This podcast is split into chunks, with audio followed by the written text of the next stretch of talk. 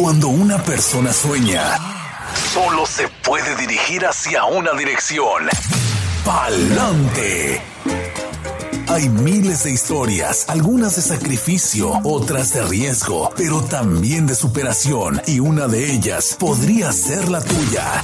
Inmigración, sueños, retos y triunfos. Bienvenidos al programa Pa'lante mi gente, de la firma de abogados Vázquez en Servi. Como siempre, acompañados en esta mañana con la abogada Bárbara Vázquez. Bienvenida.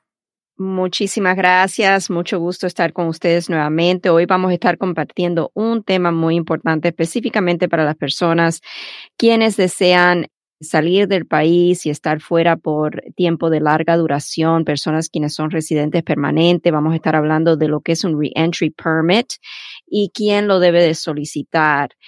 Pues sabemos que con lo de la pandemia del COVID-19 han habido muchos estragos a nivel mundial en realidad de vuelos que han sido cancelados y muchos residentes permanentes se han encontrado varados fuera de Estados Unidos sin poder regresar.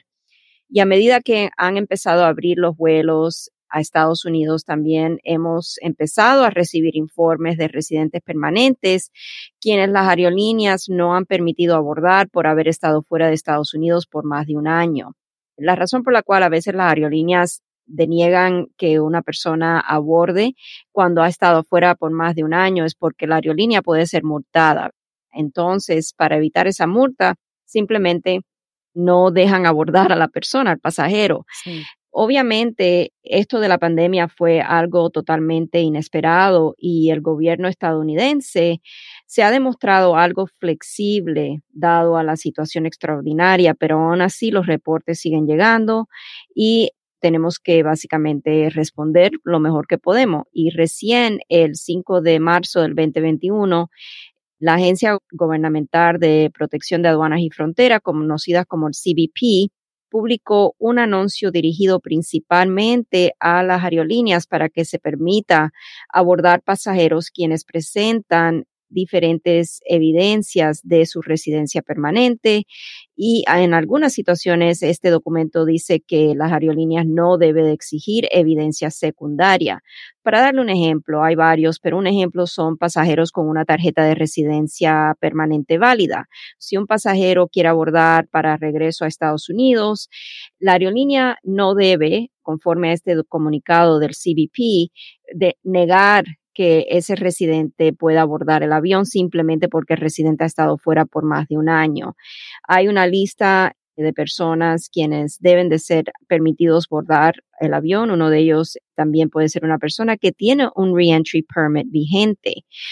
Hay una lista bastante extensa en esta documentación recibida al CBP. Nosotros lo que estamos haciendo es proveyéndoselo a los clientes que se encuentran en esta situación difícil para ver si tienen éxito en que la aerolínea permita abordar el avión aún siendo lo del COVID-19 algo totalmente imprevisto y fuera del control de la persona quien viajó al extranjero, tal vez con toda la intención de regresar prontamente a Estados Unidos, en casos donde un residente permanente está planificando lo que es un viaje al extranjero de larga duración, es muy importante tomar en cuenta que en ausentarse de Estados Unidos podría estar poniendo a riesgo su estatus de residente permanente. Bajo la ley de inmigración, un residente permanente quien viaje fuera de Estados Unidos por un periodo continuo de más de 180 días, al regresar a Estados Unidos podría ser sujeto a inspección. Y esto es importante tomar en cuenta que si la persona, el oficial de la patrulla fronteriza, ya sea en el aeropuerto o en la frontera terrestre, tiene alguna sospecha de que la persona ha abandonado su residencia, entonces los oficiales pueden empezar a revisar si existe alguna posibilidad de alguna base de ser la persona inadmisible para entonces negar la entrada a Estados Unidos al residente permanente. Cuando esto sucede, por lo general, el residente es permitido entrar para entonces tener que responder ante un juez de inmigración a las alegaciones de inadmisibilidad o de abandono de la residencia y en esa situación, entonces la persona debe de tener evidencias de que no tuvo la intención de abandonar su residencia permanente. Siempre es recomendable que un residente permanente quien tiene que ausentarse del país por más de un año, tal vez por algún proyecto de empleo en el extranjero, que aplique para un reentry permit. Por lo general, cuando un reentry permit es concedido por el gobierno, el residente se puede ausentar por un máximo de dos años con múltiples entradas permitidas a Estados Unidos. Y aunque un reentry permit no preserva conclusivamente lo que es el estatus de residente permanente, y tampoco garantía el reingreso a Estados Unidos. Siempre es buena evidencia que el residente permanente no tiene, ¿verdad?, la intención de abandonar su estatus, no obstante al tiempo que estuvo fuera del país, ya sea más de un año. So, para solicitar el reentry permit, sí hay varios requisitos que la persona tiene que cumplir. Uno de ellos es principalmente llenar la solicitud I-131 y pagar las tarifas de inmigración, que son 660 dólares. Esto incluye también los 85 dólares de la toma de las huellas dactilares, la persona tiene que estar, y esto es un punto muy importante, para pedir este beneficio del reentry permit, la persona tiene que estar físicamente en Estados Unidos en el momento de solicitar el beneficio. Uno no puede estar fuera del país y pedir un reentry permit, tiene que estar aquí dentro del país.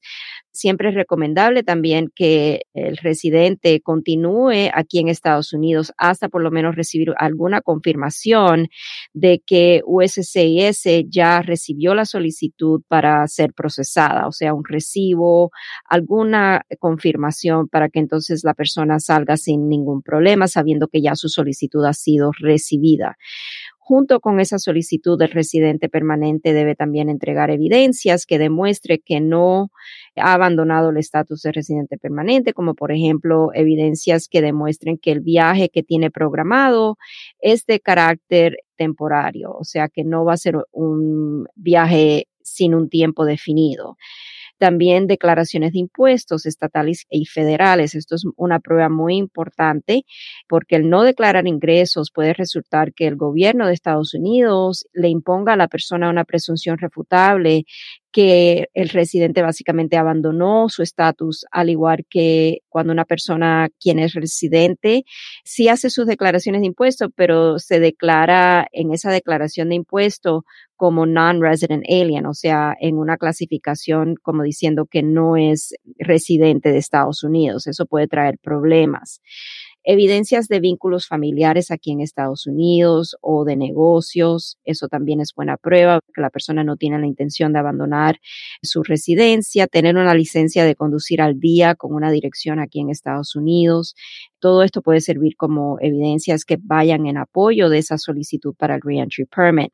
La toma de las huellas dactilares también es requerida para este proceso de reentry permit cuando la persona está entre la edad de 14 a 79 años. Y la persona debe de presentarse para la toma de las huellas aquí en Estados Unidos. Si, por ejemplo, la persona recibe el recibo de que ya inmigración recibió su solicitud para este permiso de reentry permit y la persona entonces se ausenta de Estados Unidos esperando a que llegue la aprobación, tiene que tomar en cuenta que va a tener un viaje adicional antes de esa aprobación, va a tener que regresar a Estados Unidos para la toma de esas huellas dactilares, a no sea que el gobierno tenga ya las huellas del solicitante en su base de datos y si el gobierno elige a su discreción volver a utilizar esas huellas en la base de datos y en esa situación el gobierno le mandaría un informe al solicitante del reentry permit que no es necesario que se presente para las huellas dactilares porque van a usar las que ya están en la base de datos del gobierno. Un reentry permit puede ser muy útil en evitar el abandono de la residencia permanente. So, siempre le vamos a recomendar a personas que por necesidad deben de ausentarse de Estados Unidos por más de un año que consulten con un abogado de inmigración para ver si esto sería una buena opción para ellos. Así tengo varios clientes que están trabajando en el extranjero y tienen su reentry permit. A veces yo creo que varios de los clientes que tengo ya yo creo que va a ser la tercera vez que aplicamos por el reentry permit. Se han ausentado por largo tiempo y siempre como abogados tenemos que explicarle que esto es un proceso que no necesariamente el gobierno tiene que aprobarlo. El gobierno puede denegar un reentry permit y en esa situación entonces la persona estaría poniendo nuevamente su residencia a riesgo. Claro, y es importante que reiteremos lo que hemos dicho en múltiples ocasiones a lo largo de estos años en este espacio, abogada Bárbara, que la residencia permanente es una maravilla, pero todavía es bastante susceptible a ciertas cosas, a ciertas situaciones, como de ciertos arrestos, viajes, como lo dicen, ausencias prolongadas. O sea, todavía la persona no está bulletproof o a prueba de bala, no es un escudo del todo impenetrable. La residencia hay que cuidarla. Sabemos que hay personas también mayores y nos pasa muchas veces esa pregunta, abogada, que mira, mi mamá pues es residente permanente, pero ya estuvo aquí y se quiere ir para siempre para México.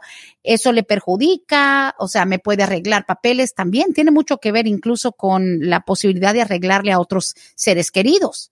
Exactamente, porque cuando una persona en realidad está viviendo como residente permanente fuera de Estados Unidos y quiere hacer una petición familiar, como patrocinador de esa solicitud, tiene también que hacer una affidavit de manutención y eh, entonces no va a poder demostrar que está domiciliado aquí en Estados Unidos, que es uno de los requisitos para poder hacer ese affidavit o calificar para hacer el affidavit de manutención para su ser querido, quien quiere la persona que entre eventualmente con la residencia permanente.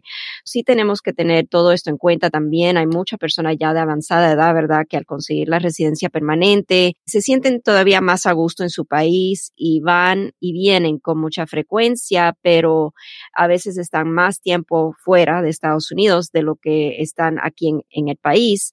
Y lo que sucede en esas situación es que el CBP se da cuenta que la persona en realidad a lo mejor nada más que entra una vez al año a Estados Unidos, pero que está fuera más tiempo en esa situación también esas personas están poniendo a riesgo su residencia. hay que tener mucho cuidado en utilizar la residencia de esa manera, que en realidad es como, por ejemplo, usar la residencia como una visa de turista, ¿verdad? Sí, es verdad. Híjole, y pero también sabemos que para muchos es más difícil hacerse ciudadano, porque qué ironía que el ciudadano americano, aún siendo naturalizado, puede viajar y quedarse en otro lado. Los abuelos de mi esposo son ciudadanos americanos naturalizados y viven desde hace años y no han vuelto a pisar Estados Unidos como en 13 años y sin embargo son ciudadanos americanos viviendo en Santo Domingo, les mandan la pensión y todo y ya no tienen que venir.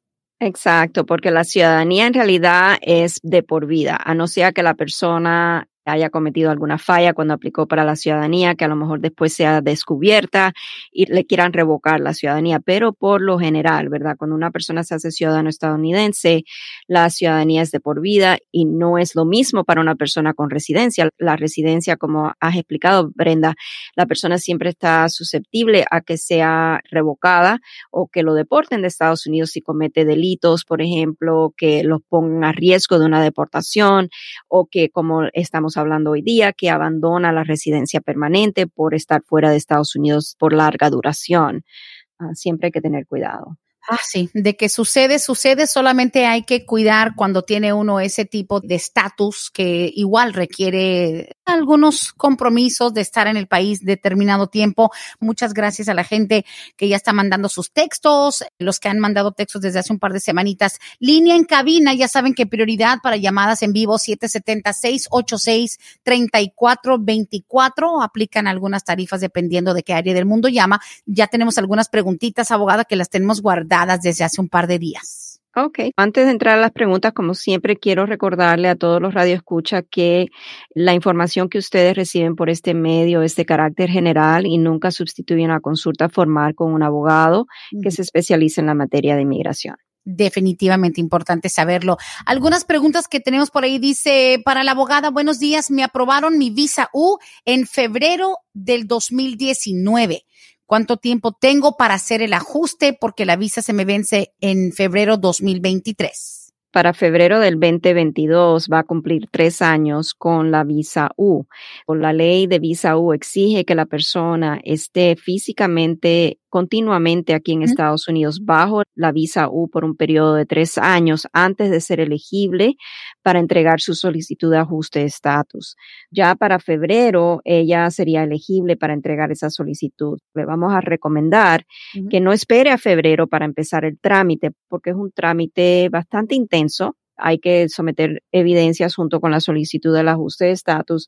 Siempre nosotros lo que hacemos es que más o menos seis meses antes de estar ya la persona elegible para entregar esa solicitud de ajuste de estatus, vamos a comunicarnos con el cliente y le vamos a explicar que ya se aproxima la fecha de elegibilidad al ajuste de estatus bajo el estatus U y que debemos de empezar el trámite para que entonces ya tengamos eso listo cuando ya toque la fecha. Ah, ok, muy bien. Dice aquí, Brendita, ¿algún cambio con las personas que están esperando alguna respuesta de entradas en la frontera desde hace dos años que mi hermana entró de Honduras y simplemente le han dicho que espere en el correo? Me imagino que es por esta reciente ola de inmigrantes centroamericanos que la dejaron entrar.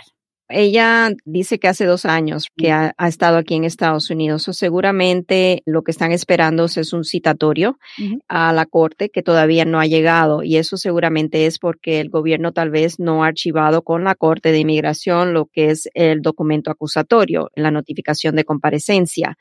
Le vamos a recomendar a esta persona que definitivamente consulte con un abogado de inmigración si la intención es aplicar al asilo político debe de consultar con un abogado de inmigración porque usualmente, por lo general, bajo la ley de inmigración, la persona debe de hacer su solicitud para el asilo dentro de un año de haber entrado a Estados Unidos. Ahora, hay un caso que ha extendido eso por la falla del gobierno en dar notificación apropiada a esta clase de personas que están detenidos o que fueron detenidos y fueron puestos en libertad y el gobierno básicamente no dio una notificación apropiada dejándole saber a esa persona lo que es el límite de la ley.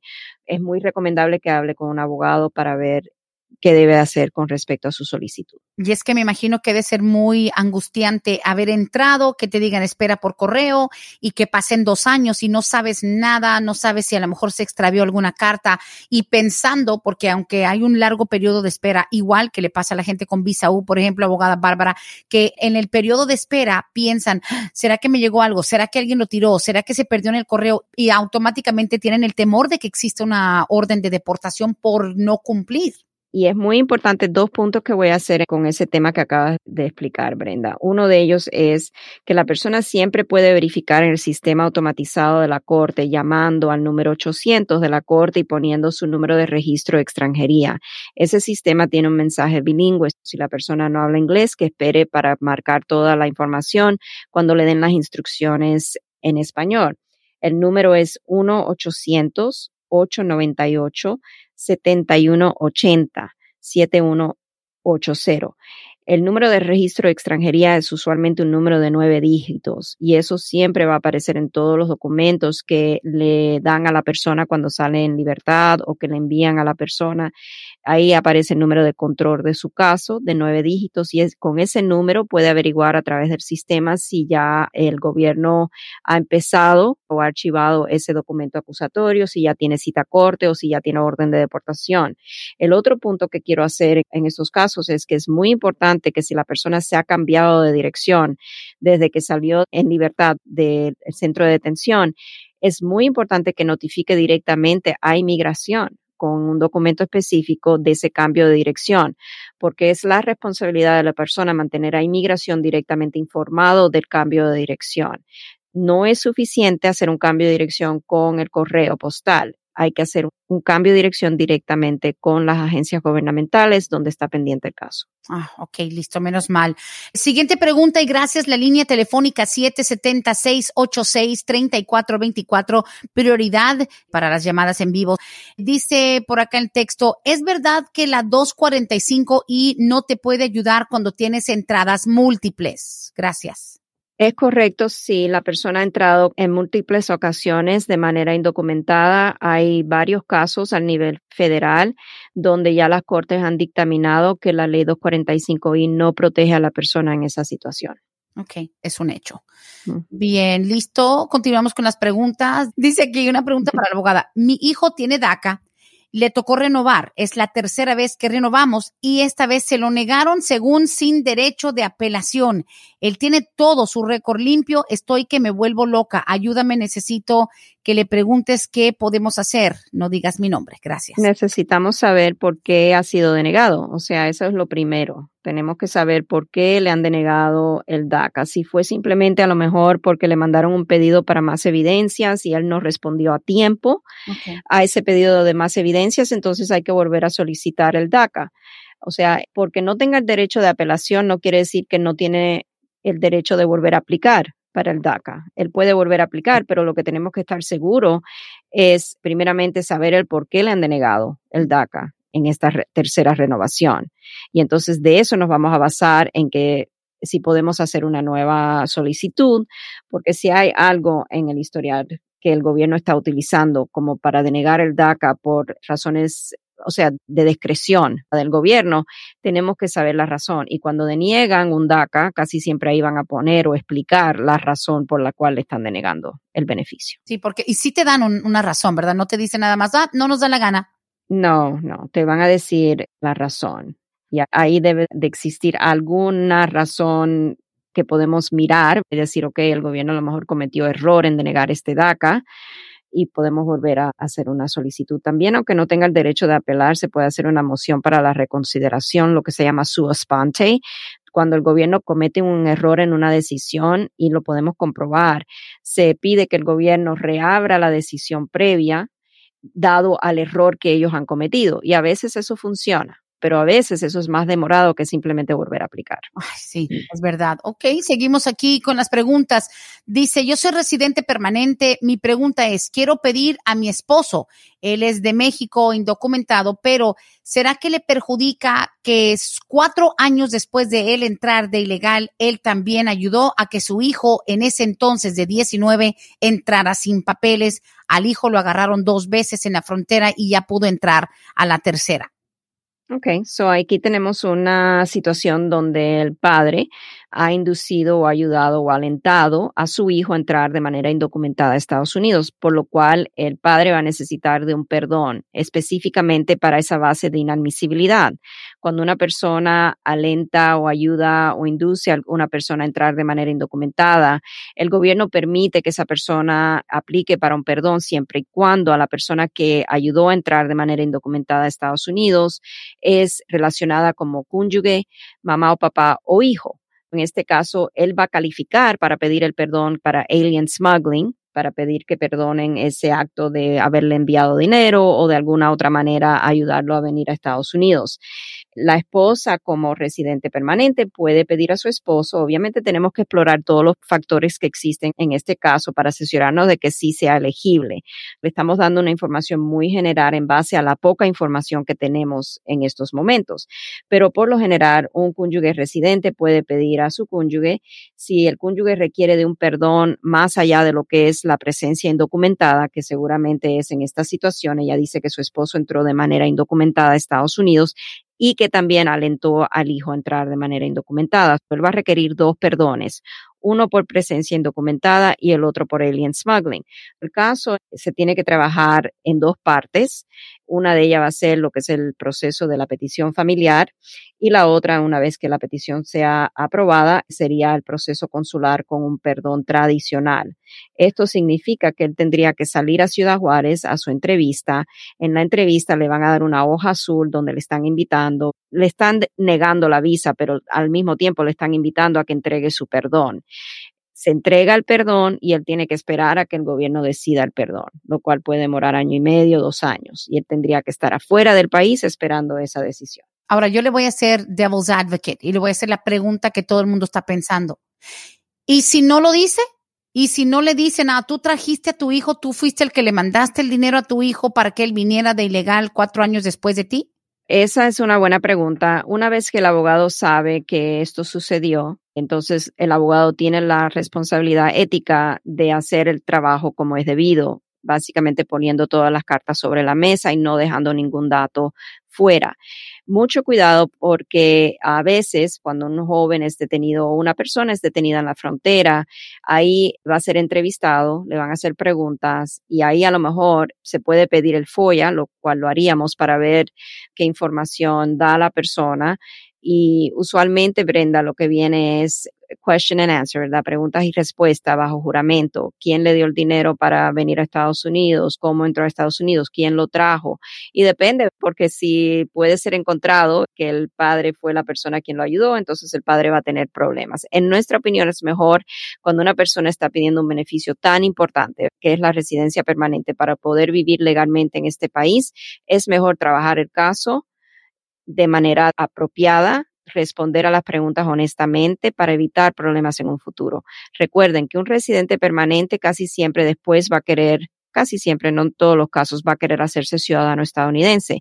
Y en el momento de querer hacer la ciudadanía, eso le da al gobierno una segunda oportunidad a revisar el expediente y ver si el gobierno le otorgó la residencia apropiadamente bajo todos los términos de la ley. Si surge algo en ese proceso de ciudadanía, alguna información y el gobierno encuentra que la persona no fue honesta en el proceso para la residencia o que el mismo gobierno cometió error en otorgar la residencia, esa persona puede encontrarse en la situación de que no le van a aprobar la ciudadanía, lo primero, y también a veces hasta puede encontrarse en un proceso de rescisión, donde el gobierno puede implementar un proceso para quitarle la residencia. Ok. Listo. Bueno, hay cosas que aprender en estas situaciones. Tengo, y gracias a esta persona que nos manda la carta, y si por favor me voy a atrever a leer la, la decisión, esto es en la persona que se le negó al hijo el DACA. Dice, USCIS has evaluated your Form E821D, consideration for DACA, based on a review of your case it appears that the following occurred. You have not established that you warrant a favorable exercise of prosecutorial discretion. Accordingly, USCIS has determined in its unreviewable discretion that you have not demonstrated that you warrant a favorable exercise of prosecutorial discretion and it will not defer action in your matter. Accordingly, la forma de la application for employment authorization también ha sido denegada. O sea, la solicitud del permiso de trabajo, defer action is a discretionary determination to defer rem removal action of an individual as an act of prosecutorial discretion. You may not file an appeal or motion to reopen this decision. Ahí al final, lo que mata. No puedes someter una apelación. ¿Qué es eso? Not warrant a favorable exercise of prosecutorial discretion. Básicamente todo lo que es acción deferida, eso es a la discreción del gobierno otorgarlo o no. Necesitamos saber cuál es el historial de este joven, si en alguno de los procesos del DACA le pidieron más información, a veces el gobierno duda de un certificado de la high school o del GED de las escuelas donde la persona sometió evidencias de que a lo mejor se registró a un programa para el GED y después el gobierno descubre, le estoy dando, o sea, ya algo por experiencia de lo que hemos visto en estas situaciones y descubre que ese programa en realidad no es un programa autorizado o a lo mejor hay algo chueco en la solicitud o sea, tendríamos que sentarnos con el joven y ver, porque esto es una decisión bastante fuerte. Le están diciendo que en la discreción del gobierno no le van a aprobar el DACA, pero ¿por qué están denegando eso en la discreción del gobierno? ¿Qué existe en el historial, ya sea en la trayectoria del caso de todas las renovaciones. ¿Alguna vez le han pedido más evidencias por algún punto en alguna solicitud? ¿Hubo algún arresto, aunque no ha llegado a una convicción por algún delito? El joven se ha asociado con personas que a lo mejor tienen vínculos o han sido vinculados a pandillas y a lo mejor ¿Me entiende? Hay tantas posibilidades en lo que es el universo de discreción del gobierno que no podemos adivinar. Tenemos que sentarnos, tener esa conversación y el joven tiene que abrir toda la información, o sea, estar dispuesto a otorgarnos información para tratar nosotros de ver qué ha pasado con el caso. Si no podemos dar como decimos, pies con bola, entonces lo que haríamos es mandar a pedir una copia del expediente a inmigración para ver si ahí podemos determinar la razón primordial por la cual han llegado a esta conclusión que él no se merece una discreción favorable. Pero qué manera. La madre de este joven dice jamás ha tenido ningún arresto. Dice no sé si fue por algún error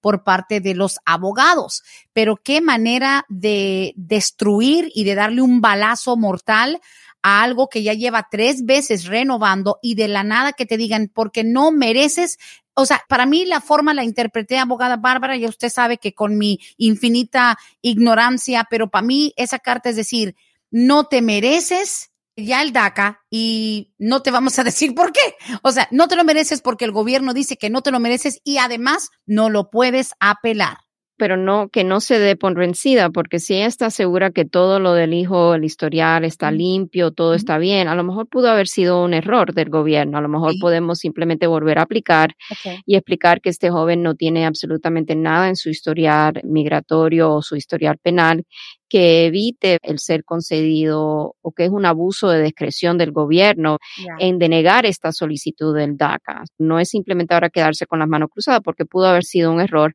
También le diría, verifique que el número de registro de extranjería que aparece en esa carta de denegación concuerde con el número de registro de extranjería del permiso de trabajo del hijo.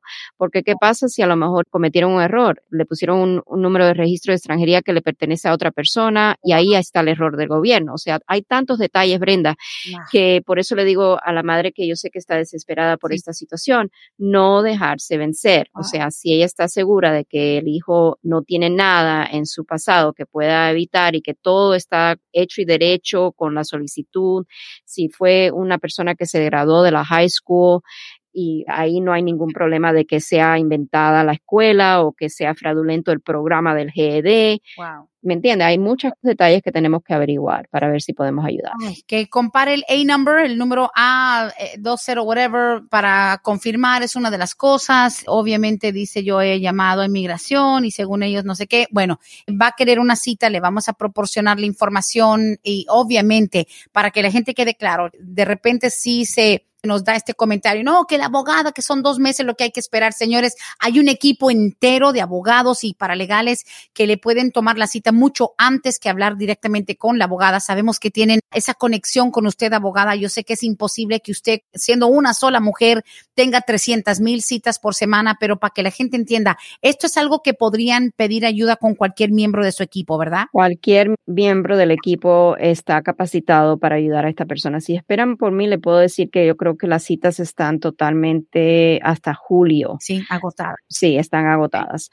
Hay otros abogados que pueden ayudarle con esto. Y otra cosa que quisiera ver en esta situación, si el joven hizo su DACA pro se, o sea, solo, si ah, él hizo su renovación solo y a lo mejor ahí hubo un error. No, no, no, porque la carta está dirigida a una firma de abogados aquí en Atlanta. Ok, yo pediría a esa firma de abogados, si son abogados y no notarios, una copia de la renovación del DACA, de la solicitud, para ver si hay algún error en cómo la solicitud fue llenada. Listo. Y cuando dicen literalmente no hay forma de apelar, de mean O sea, eso está, wow no hay una apelación y tampoco se puede pedir una moción para, ahí lo dice también, de reabrir el caso, pero nada quita que ellos no vuelvan a, solicitar, pueden volver a hacer una nueva solicitud.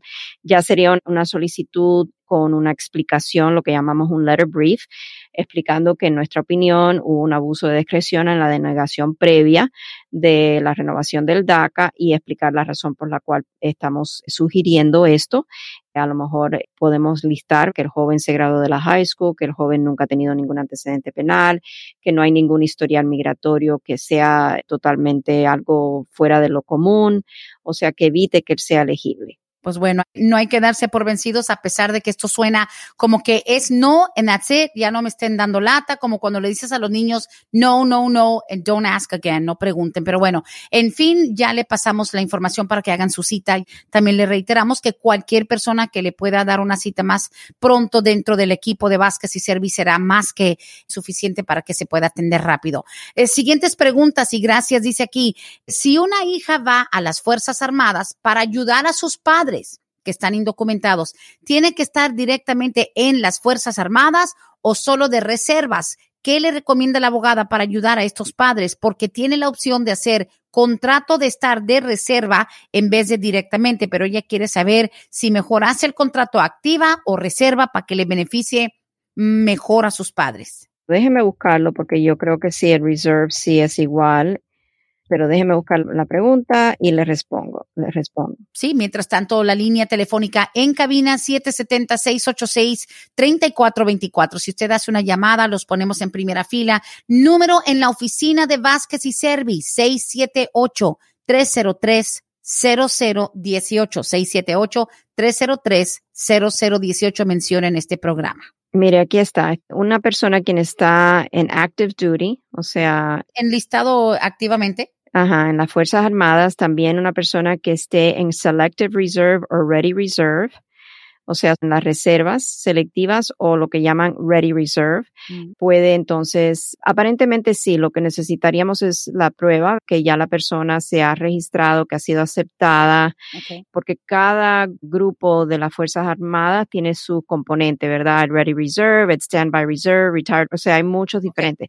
Tenemos que tener esa evidencia de selective reserve o ready reserve que son considerados como miembros de active duty, aunque diga reserva, de todas maneras son considerados como miembros de active duty. Ah, ok. Sí podría ser el reserve. Ah, ok, menos mal. Gracias y seguimos con las preguntas. Dice por aquí, una persona del Salvador que llegó ilegal ¿qué posibilidades tiene de tener un permiso o la residencia? Le pregunté, pero por medio de quién piensa arreglar, por alguna pareja, hijo, familia, dice sí, arreglar por medio de una pareja, pero porque supongo que como llegó ilegal no califican para un TPS, por ejemplo. No tiene que calificar para un TPS, por ejemplo, si acaba de llegar al país o no llegó a tiempo para poder registrarse hace ya años para el proceso del TPS que tuvo un, un periodo de registro inicial eh, entonces la persona, aunque haya entrado de manera indocumentada, siempre y cuando tenga todos los otros requisitos y no tenga una base de inadmisibilidad para el cual no se pueda pedir un perdón, por medio de la pareja, residente o ciudadana, podría ser un trámite para pedir la residencia. Cómo se trabaja el caso va a depender de los factores que existan en este caso en particular, porque todos los casos son diferentes, aunque el amigo, el familiar le diga el caso es igualito al tuyo, siempre existe a lo mejor algo, ¿verdad?, que hace su caso diferente y que tengamos que trabajar el caso de una manera diferente a su amigo o su familiar y por eso siempre le vamos a recomendar una consulta formal para explorar esos factores y llegar a una estrategia en el caso. Claro. Ahora, un momentitito, 30 eh, segundos, con lo de la chica que quiere meterse al ejército para ayudar a sus papás. Al ejército no le importa porque están preguntando, oye, pero el ejército no se da cuenta que realmente están haciendo esto nada más por ayudar a los padres y que no tienen la vocación de militar. Esto no es relevante a la hora de enlistarse, ¿verdad? O sea, no les importa, ah, yo lo hago para ayudar a mis papás, ¿no tiene nada que ver? No, que yo sepa, esa pregunta no surge durante el proceso de enlistarse. Yo no tengo idea, pero nunca he escuchado de los clientes que han aplicado para el PIP que le han hecho esas preguntas. Ah, ok, muy bien. Qué buena pregunta, pero digo, porque uno dice, óyeme, pero entonces de alguna manera u otra alguien está sacrificando tal vez otro camino, se meten a la militar para ayudar a los mm. padres y terminan tal vez arrepentidos pero sabemos que no se juega, ¿verdad? Porque no queremos tener un, un, dishonorable discharge por no cumplir al gobierno estadounidense. Eso sería algo bastante mal, tiene que pensarlo bien, porque sí, como has dicho, es un sacrificio de la persona, de la joven.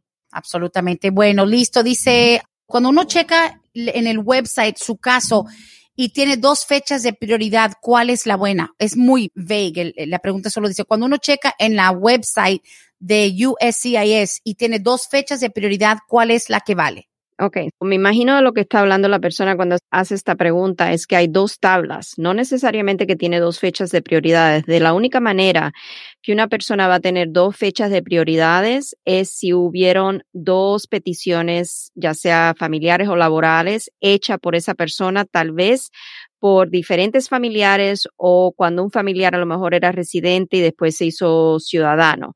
Tenemos que saber esa información tiene dos peticiones separadas. Si no tiene dos peticiones separadas, entonces en realidad tiene una fecha de prioridad y lo que está confundiendo es que hay dos tablas en el boletín de visa. La primera tabla es básicamente la que controla, la que dice Final Action Dates.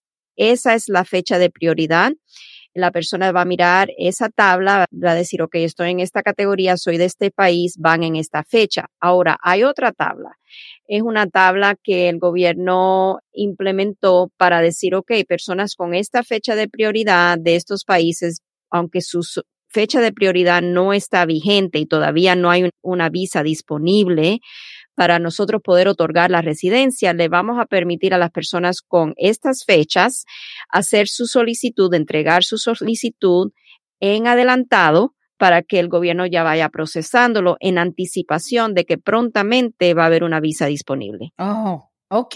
Hay que saber leer las dos tablas, pero también en este caso de esta pregunta tenemos que saber si esta persona cuenta con dos diferentes fechas de prioridad porque hubieron a lo mejor dos solicitudes hechas. Y entonces usaríamos la que más ventaja tiene para esa persona siempre y cuando sea una petición que no haya sido revocada por operación de ley, ya estaríamos hablando de otros temas. Muy bien, listo. Teníamos una llamada en espera y creo que ya regresó a marcarnos. Buenos días, bienvenidos a Palante, mi gente, al aire con la abogada Bárbara Vázquez. Eh, buenos días.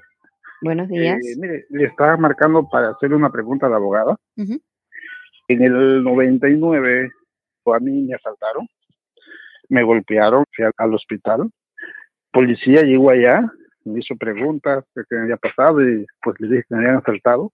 Me pidieron mi identificación, mi ID, pero como yo no llevaba nada, le dije que me habían quitado todo. Mm. El policía llegó, me hizo el reporte, porque me entregó el reporte, pero como estaba golpeado, la verdad. Y todo eso quedó así. Mi pregunta es para el abogado, yo puedo este, investigar si realmente tengo un reporte de policía. O sea, sí, pero a lo mejor ya depende de la estación de policía, porque lo que pasa es que en esos tiempos muchas de las agencias gubernamentales no estaban tan automatizadas como lo están ahora. A lo mejor ese récord ya no existe porque ha pasado tanto tiempo. Usted dice que esto ocurrió en el 99, o sea, estamos hablando de 22 años. 22 años desde que esto ocurrió. Es muy probable que si pedimos el récord de la policía, o sea, del reporte, que ellos manden una carta diciendo que si tuvieran el récord, ya ese récord está destruido porque ha pasado el periodo de retención. Mm. Usualmente las agencias gubernamentales retienen documentos a veces por cinco, a veces por diez años y nos mandan una carta diciendo exactamente eso, que ya ese récord no existe y que desafortunadamente como no estuvo digitalizado porque no existía ese sistema, que no pueden dar con el reporte. No le estoy diciendo que no, pero le estoy diciendo que tal vez esa es la respuesta que usted reciba en querer averiguar si existe ese reporte de la policía. Está bien, muchas gracias.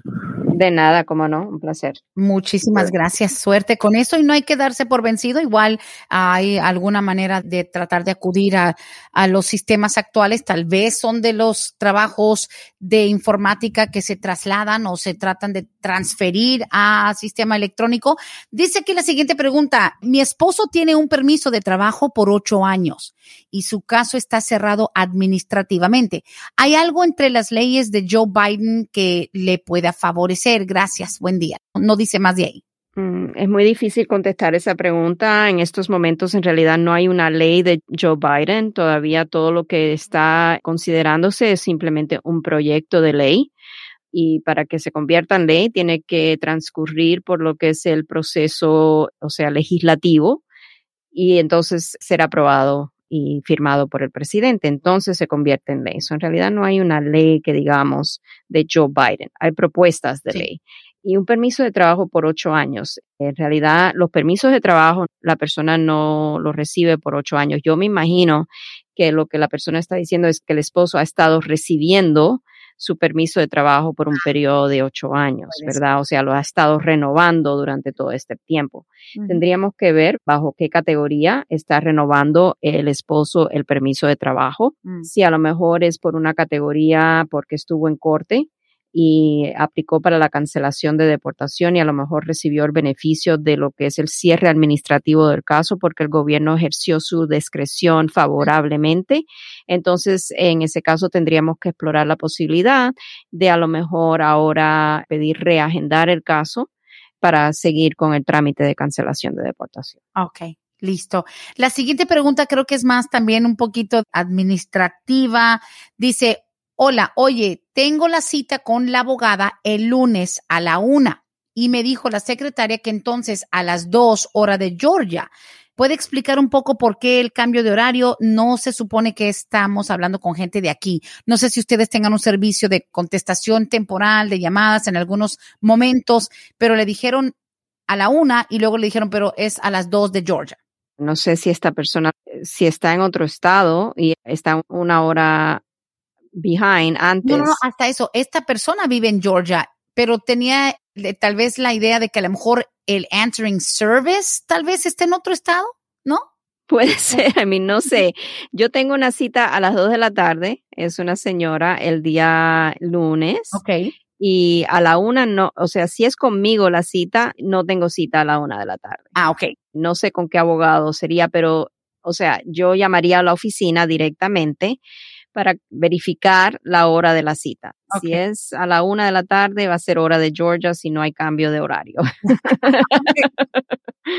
si no tiene cita a la una, no es porque tenga libre, sino porque usted empieza sus citas en la tarde, ya es a las dos, ¿no? Porque tiene su espacio al mediodía para, para su Bueno, tengo cita, exacto, porque todas las citas por la mañana, después tengo un espacio y después la otra cita a las dos. Ah, bueno, listo. Digo, importante saber. Usted haga su cita 678-303-0018. Dice aquí, disculpe, abogada, los que estamos amparados por la 245I para hijos mayores de edad de residentes, ¿en qué fecha va? No me dice el país. Ok, eso es importante, pero voy a darle dos fechas diferentes hijos de residentes, me dijo que es mayor de 21 años de edad. All right. Si es cualquier país que no sea China, India, México o Philippines, van en la fecha del 15 de agosto del 2015. Si es México, van en la fecha del 15 de agosto del 99. Ok. Listo. Y eso porque obviamente usted maneja esas tablas, pero es difícil mantener toda esa información memorizada. Sí, exacto. O sea, esto es una tabla que sale todos los meses y todos los meses tenemos que consultar la tabla para ver cuáles de los clientes que tenemos en lista ya serían elegibles para iniciar ese segundo paso, que sería el paso para la residencia. Muy bien. Pregunta sencilla, dice, ¿cuánto tiempo está tardando el proceso para nuevos solicitantes del DACA? Ok, vamos a ver si le puedo encontrar esa información. Toda esta información la pueden encontrar lo que es en el web sitio de uscis.gov, eh, haciendo una búsqueda para tiempos de procesamiento, case processing times, y entonces introduciendo lo que es el número de la solicitud, que en este caso es el I-821D, es el número de la forma del formulario que hay que llenar y vamos a ver si aquí tengo la información. Dice que es nuevo, dice que de siete a nueve meses, pero en realidad estamos viendo que es más rápido. Sí, sí, estamos viendo que están más rápido con esos pedidos, pero es el tiempo que tenemos que explicarle a nuestros clientes otra, dependiendo de dónde lo mandemos o donde tenga jurisdicción el gobierno, ya sea Nebraska o Vermont, o varían. Aquí en Vermont sería de tres a cinco meses y medio. Siempre pueden consultar esa tabla. Cuando se envía la solicitud del DACA o cualquier solicitud, el gobierno le va a mandar un recibo también. Y con el número de recibo pueden hasta mirar qué cambios, qué actualizaciones ha tenido la solicitud, si está siendo procesada, si le han mandado la cita para las huellas o si ya han aprobado la solicitud.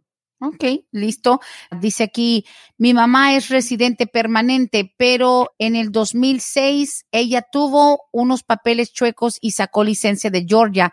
Se la cancelaron a los ocho meses cuando se dieron cuenta.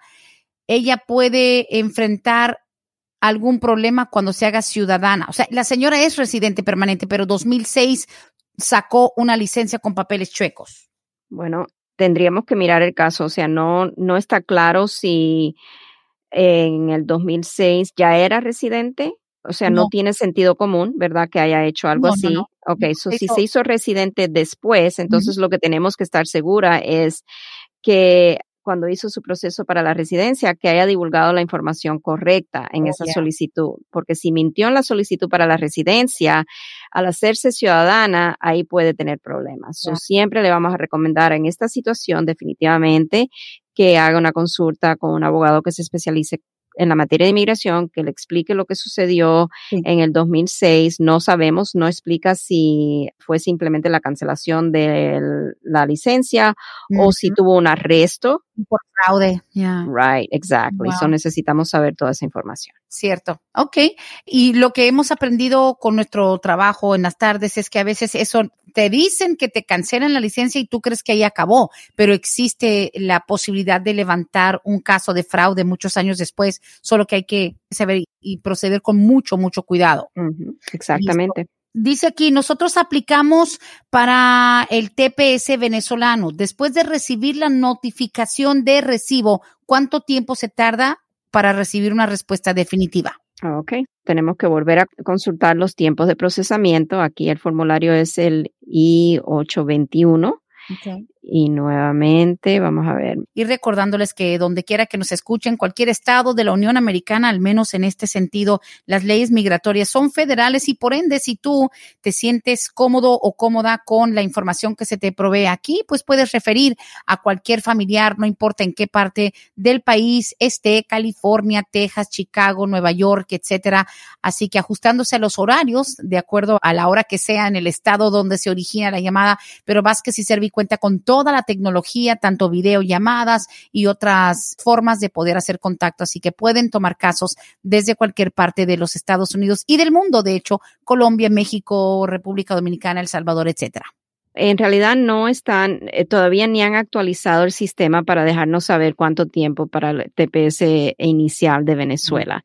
Pues están todos los otros países, extensión del Salvador, Honduras, Nicaragua, Haití, pero no está todavía Venezuela. Podríamos asumir que yo le diría más o menos entre tres a seis meses, pero estoy adivinando porque no hay cómo verificar esa información. Listo, listo. Y siguiente pregunta, un poquito complicada y creo que a lo mejor va a tener que ser referida, pero dice anónimamente, tengo dos hermanos, uno de 15 años que nació aquí en los Estados Unidos, otro de 21 que nació en México. Los dos han vivido en México. Resulta que el de 21 años está en la Florida porque pudo tramitar una visa de trabajador temporal y está trabajando en la agricultura en la Florida. La pregunta es, ¿qué pasa si mi hermano decide desertar? ¿Cuáles son las consecuencias para mi hermano de 21? En un futuro, mi otro hermano de 15 le puede ayudar a arreglar papeles, aunque el de 21 haya desertado y no haya cumplido con su visa temporal. Ok, aquí hay varias, o sea, es como un pastel de mucho nivel, ¿verdad? Sí.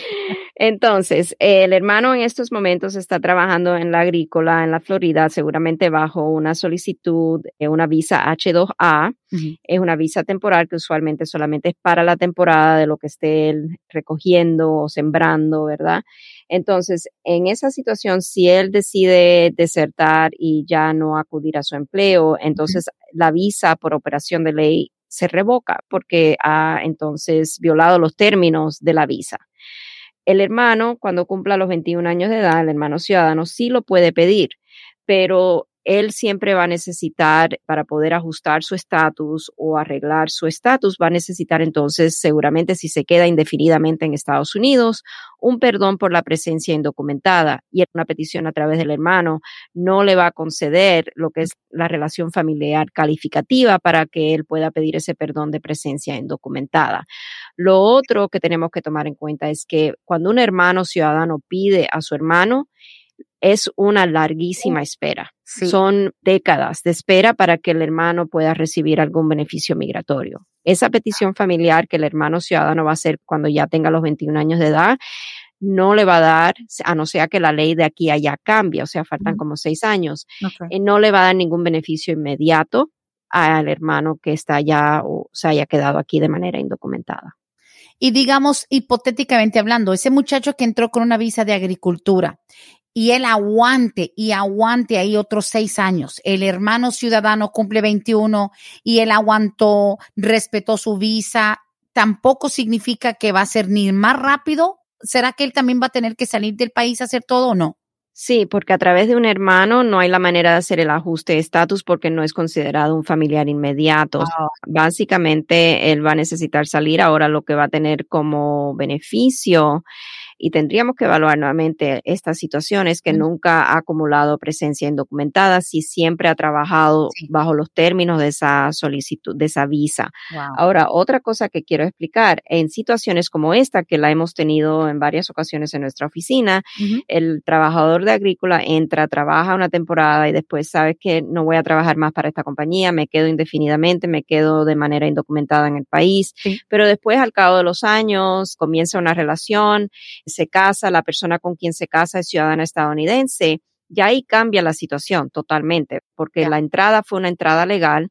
Si no ha vuelto a salir y vuelto a entrar de manera indocumentada, entonces a través de ese matrimonio con ciudadana estadounidense, por haber entrado legalmente, no obstante a que haya no cumplido, ¿verdad?, con los términos de la visa y no obstante a que ya se haya quedado de manera indocumentada, entonces sí la ley nos permite hacer un ajuste de estatus para la residencia aquí en Estados Unidos. Por medio de su pareja, lo que son pareja y ciudadana. Exacto, pareja ciudadana, son esas relaciones inmediatas, no es lo mismo que te pide un hermano y lo que de repente, aún con seis años ya de estar escuchándola a usted, aprendiendo de usted todos los martes, una hora entera y tantas preguntas con las que yo la jodo en inbox y todo, todavía a veces it blows my mind, me asombra y se me quiere destapar la cabeza cuando entendemos de nuevo que el hecho de entrar legalmente, ya sea como visa de fiance, como trabajadora agrícola, turista y todo, no por entrar legal te automáticamente te da el derecho de que arreglar aquí en el país y en un año tengo papeles. I mean, te puede pedir tu hermano, es lo más tardado que hay. O sea, hay dependiendo de la visa. O sea, cada visa es diferente. Hay visas que si tú la violas ya no puedes arreglar nunca en tu vida. Bueno, hay que entender que la entrada legal a este país, hasta eso, depende de cómo fue tu entrada, qué tipo de visa, y eso no te garantiza una regla. La gente luego, luego dice, pues es que yo entré legal y yo me quedé con mi visa y pues ya quise arreglar con un hermano, con quien sea, y creen que va a ser que en un año, dos años ya tengan la green card y no es así. No, no es así. Oh my goodness. Se nos fue el tiempo, abogada. We miss you. La y lo sé porque todavía tengo preguntas que tengo que guardar for next week. Así que ya tenemos eh, iniciado prácticamente el programa de hoy en ocho días. Si todo sale bien y que sigamos teniendo esa posibilidad de conectar en vivo, nos deja saber. De lo contrario, sabemos que las cuestiones familiares son primeras, pero muchas gracias por este tiempo. Fenomenal el programa, como siempre. Muchísimas gracias a ustedes y fue un placer de estar de regreso. Yo también los extrañé muchísimo, extrañé esta programación que es tan dinámica, o sea, para mí el tiempo vuela cuando estoy haciendo esta programación. So, muchísimas gracias por siempre escuchar el programa y aquí, si todo va bien, los espero para el próximo martes a la misma hora. Gracias, abogada. 678-303-0018. Pa'lante, mi gente. Hasta aquí hemos llegado hoy, pero siempre vamos pa'lante, mi gente, con Vázquez en Hasta la próxima.